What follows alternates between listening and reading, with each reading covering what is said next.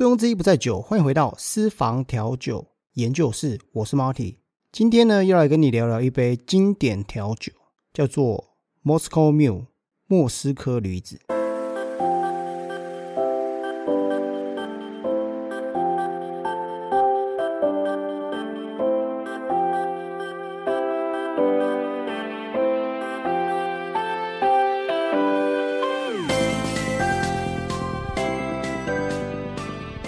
首先呢，先跟各位来报告一件事情。最近啊，这个网站呢，就是我的部落格在做改版。当然，改版的话，我已经购买自己的网址啊，所以以后的网址就不会这么长了。之后的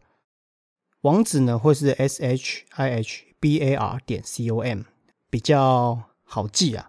比较简短一点。那因为趁着这个疫情的时候，在家里也比较多空闲的时间，可以做一些品牌的整理啊。陆陆续续呢，我也开了啊粉丝专业哦，FB 的粉丝专业，当然还有啊一直有在经营的 Lie 的这个社群。如果你有兴趣的话，你可以直接在 Lie 的这个社群打“调酒”这两个字啊，你要到社群的那一个啊范围打“调酒”。就会找到私房调酒研究室，欢迎你一起来这个加入啊！好了，那其实啊，一直都不是很想要讲经典调酒啊，啊，因为经典调酒的故事太多人在网络上写了，所以想说，好像很多人在做这件事情，但是呢，因为我大概做了三个月的这个统计嘛。我请各位帮我填这个一个一些问卷的调查，我发现还是有很多人对于调经典调酒啊这个部分算是蛮有兴趣的。那另外一个就是教大家怎么用经典调酒去 twist，就用经典调酒去做一些微调的变化，好吧？所以经典啊这件事情好像还是离不开喜爱调酒的人。所以呢，我就想东想西，我想说，嗯。啊，我记得在前几集跟我的网站有讲了这个姜汁啤酒跟姜汁汽水，为什么会在做这个议题的延伸？最主要就是因为我写了 Moscow Mule 这杯经典调酒的的历史啊，算是历史，因为它算是我自己呢非常喜欢的一杯调酒，好，我自己非常喜欢的一杯调酒。呃，对了，by the way，我刚有提到说我的这个网站啊在改版，所以在改版的时候我已经换了这个网域，文章的内容没有没有换啊，就文章的内容还有啊文章的一些之前的资料都还在，只是说在跟因为我买了自己的网址嘛，Google 它需要一阵子去判别说我的网站啊是不是。正常的，因为我换了我搬，等于说我搬家了，那会有一个稽查员去查查看你搬家的这个流程程序是不是对的。所以最近可能大家会看不到我的文章，但是他可能需要一段时间就可以回复像以前一样，因为我看到我的网站已经没有人进来了，所以这是改版的过程当中必定会遇到一些问。当然，我也想要把这个网站的整个架构跟美观度做得更好。好了，那把话题拉回来哈，这个 Moscow Mule 啊，嗯，其实之前有听。人家在讲说它叫 Moscow Mule，不能叫做 Moscow Mule。大部分我们都会念 Moscow Mule 了哈。那我去查了国外的一些网站，这些调酒师他们在示范这杯调酒的时候，也几乎都是说 Moscow Mule 哈。那到底是 Moscow Mule 还是 Moscow Mule？好，Anyway，反正大家听懂在讲什么就好了。这杯呢调酒它比较特殊，我想其实大家都知道哦，基本上它是用这个伏特加、姜汁汽水，还有这个铜杯。哦，就是铜的马克杯，但是呢，我今天要稍微跟大家介绍的这个内容，会有一点点跟以前你们在网络上跟听到的有点不太一样。之前呢，都是有三个人呐，等于说是一个是伏特加卖不出去的人，然后一个是这个姜汁汽水，然后还有这个这个铜杯的这个制制造商卖不出去，基本上大概就是有点像是三个臭皮匠胜过一个诸葛亮。那我今天呢找到的这个故事的版本呢，它是在一九四一年。好，那但这个故事是啊比较有争议的哈，因为在这么多年前有很多的版本，然后大家说自己每个人都说自己是自己自己才是真正的始祖。那今天呢，我讲的这个版本呢是叫一个叫索菲的版本。好，索菲的话是一个女生，我把她称为今天这个故事的主角哈。这个索菲啊，她是一个纯正的这个俄罗斯人，在她小的时候呢，她常常到她父亲的这个工厂去玩耍。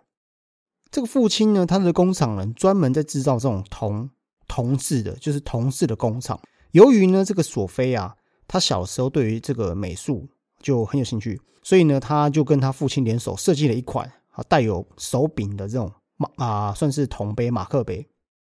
希望呢，说这种产品呢，在俄罗斯可以卖得很好。但问题是呢，这种杯子啊，在俄罗斯根本没有人买单。第二次世界大战之后，这个索菲啊，他就移民到了美国。他呢就带上了两千个铜杯，好希望说可以在美国可以把铜杯的市场可以拓展一个新的事业。一九四一年啊，索菲跟她的这个丈夫啊，她的丈夫叫 Max，他们呢就是那时候生根落地嘛，在美国的好莱坞。那这里是这个好莱坞，大家都知道哈，这是美国电影产业好就是崛起的这个发源地。当地呢有很多的这个富人、企业家、明星跟艺人，好都是居住在这里。由于对这种新兴市场的这种信心呢，然后他开始挨家挨户的去推销此款的铜杯，但是很可惜啊，因为索菲亚跟他父亲呢本来就只是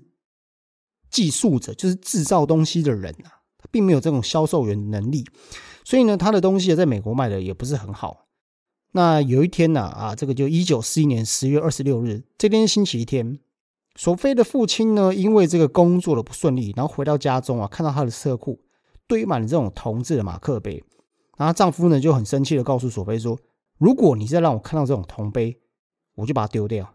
夫妻呢就有了这个口角嘛。那索菲她很难过，就来到当地一家名为“鸡与牛”啊 （Cock and Bull） 的这个啊英式小酒馆，他想解解闷嘛。就在他喝酒的时候，他遇到当时这个伯莱恩公司的这个总裁，那他也是这个公司的已经是第三代的传人了，叫做这个约翰马丁。那约翰马丁是当时这个美国大型企业的算是总裁，就算老板嘛。这个公司要专门卖一些酒、饮料、食品，好，然后并且呢是在一九三八年，就是三年前他拿到这个 Smirnoff 就斯美诺伏特加的所有这个这个代理权。他也很苦恼，就是说，因为当时美国人呐只喝威士忌，好，就是美国威士忌，根本没有人在喝伏特加，因为伏特加比较是属于俄罗斯。比较北欧的地方传过来的，呃，很好笑，甚至是当时他们为了把这个伏特加推销出去，还想了一个行销口号，叫做“白色的威士忌”，哦，白色的威士忌，所以这个伏特加卖的很差。那他们就两个就聊起来，哎，既然你的伏特加卖的不好，那我的铜呢，铜杯呢卖不出去，不然我们想一个方法，把这两产品做结合，把它卖出去。当时啊，这个啊基与牛这个老板，就这个酒吧的老板啊，叫做杰克摩根。他在吧台里面，他就听到这两个人对话，然后就他说：“哎，他说，哎，我的地下室啊，也有也有卖一些这个啊，这个姜汁啤酒，一直都卖不出去，因为这个酒吧的老板是英国人。那英国人对于啤酒这件事情啊，尤其是这样姜姜汁啤酒啊，我上一集应该有提到，他们对于这样东西接受度很高。但是美国当地人对于姜汁啤酒或者啤酒这个玩意儿呢，比刚开始那个年代比较不是这么的流行。”那他讲说，那那我们不如把我们的产品混在一起，然后把它做成一个商品。所以后来就有这个 Moscow Mule。Moscow 的话是代表是这个俄罗斯啊，这个 Mule 呢代表说是啊，这个饮料喝起来好像是被驴子的后腿踢到这样这么的强劲。刚开始没有感觉，后来呢，这这样的一个 idea 就越来越越越红了嘛。但是呢，这个说法有非常非常多的争议哈。我今天只是提供我自己找到的这个版本。如果你对于有啊，对于这个文章的内容有兴趣，你可以打私房调酒研究室，然后 Moscow Mule 应该就有了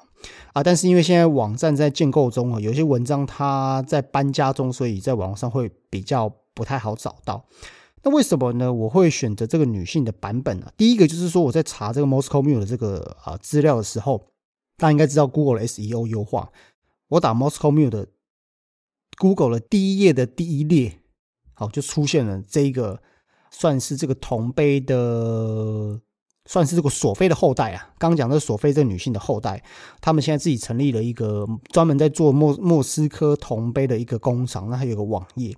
通常呢，在这个 Google 啊的第一行第一页的，只要大家有学过网络啊网站啊 SEO 的话，就知道通常在你搜寻出来在第一页的第一列，那个是被 Google 所判定你的文文章的内容是相当优质的。好，那所以呢，这个这个创办人啊，应该讲说这个第三代啊，好，这个索菲的第三代的这个他的孙子啊，他呢在很多的这个啊场合都去参与关于 Moscow Mule 的任何的活动，包含在美国牛良鸡尾酒的这个盛会当中啊，他有这个啊拿出当时他奶奶的他外婆的这个啊铜杯，我们拿去展览过。最后一个呢，是因为他呢自律推广哈，所以他这个算是索菲的这个孙子啊，他后来又出了一个专门出了一个。专门在讲 Moscow Mule 的一本书，那里面收录了非常非常多 Moscow Mule 的七十五种的版本，里面有七十五种 recipe 是只有 for Moscow Mule，他请了七十位调酒师帮他撰写，所以呢，呃，他算是在文化里面算是蛮扎根的。那在在其实，在中文的文献里面有比较少提到这一这一个人物，比较少提到这一个版本，我就把它抓出来了哈。二零一七年呢。这个啊，Smirnoff 好，就是斯美诺的伏特加的公司啊，他们就成立一个 Moscow Mule Day 好，就是莫斯科驴子日，好是在这个三月三号。为什么选三月三号？代表是三种材料跟三种职业，好，所以他们那个在在美国啊是这个相当的流行啊。那最后一个呢，我来讲就是说啊，我总结一下哈，如果是我啊自己在做这个 Moscow Mule，我自己本身比较习惯的，第一个是。伏特加两匙一定要下去的哈，那我建议呢，在姜的部分呢，不要用啊市面上的这个姜汁汽水，如果你用好一点的可以，或者是你可以买到姜汁啤酒。呃，不是很了解姜汁啤酒跟姜汁汽水，可以回前几集去听一下哈。那通常呢，我会自己做这个啊姜汁啤酒，或是自己煮这个姜的糖浆，这个姜一定要够辣，气体一定要够，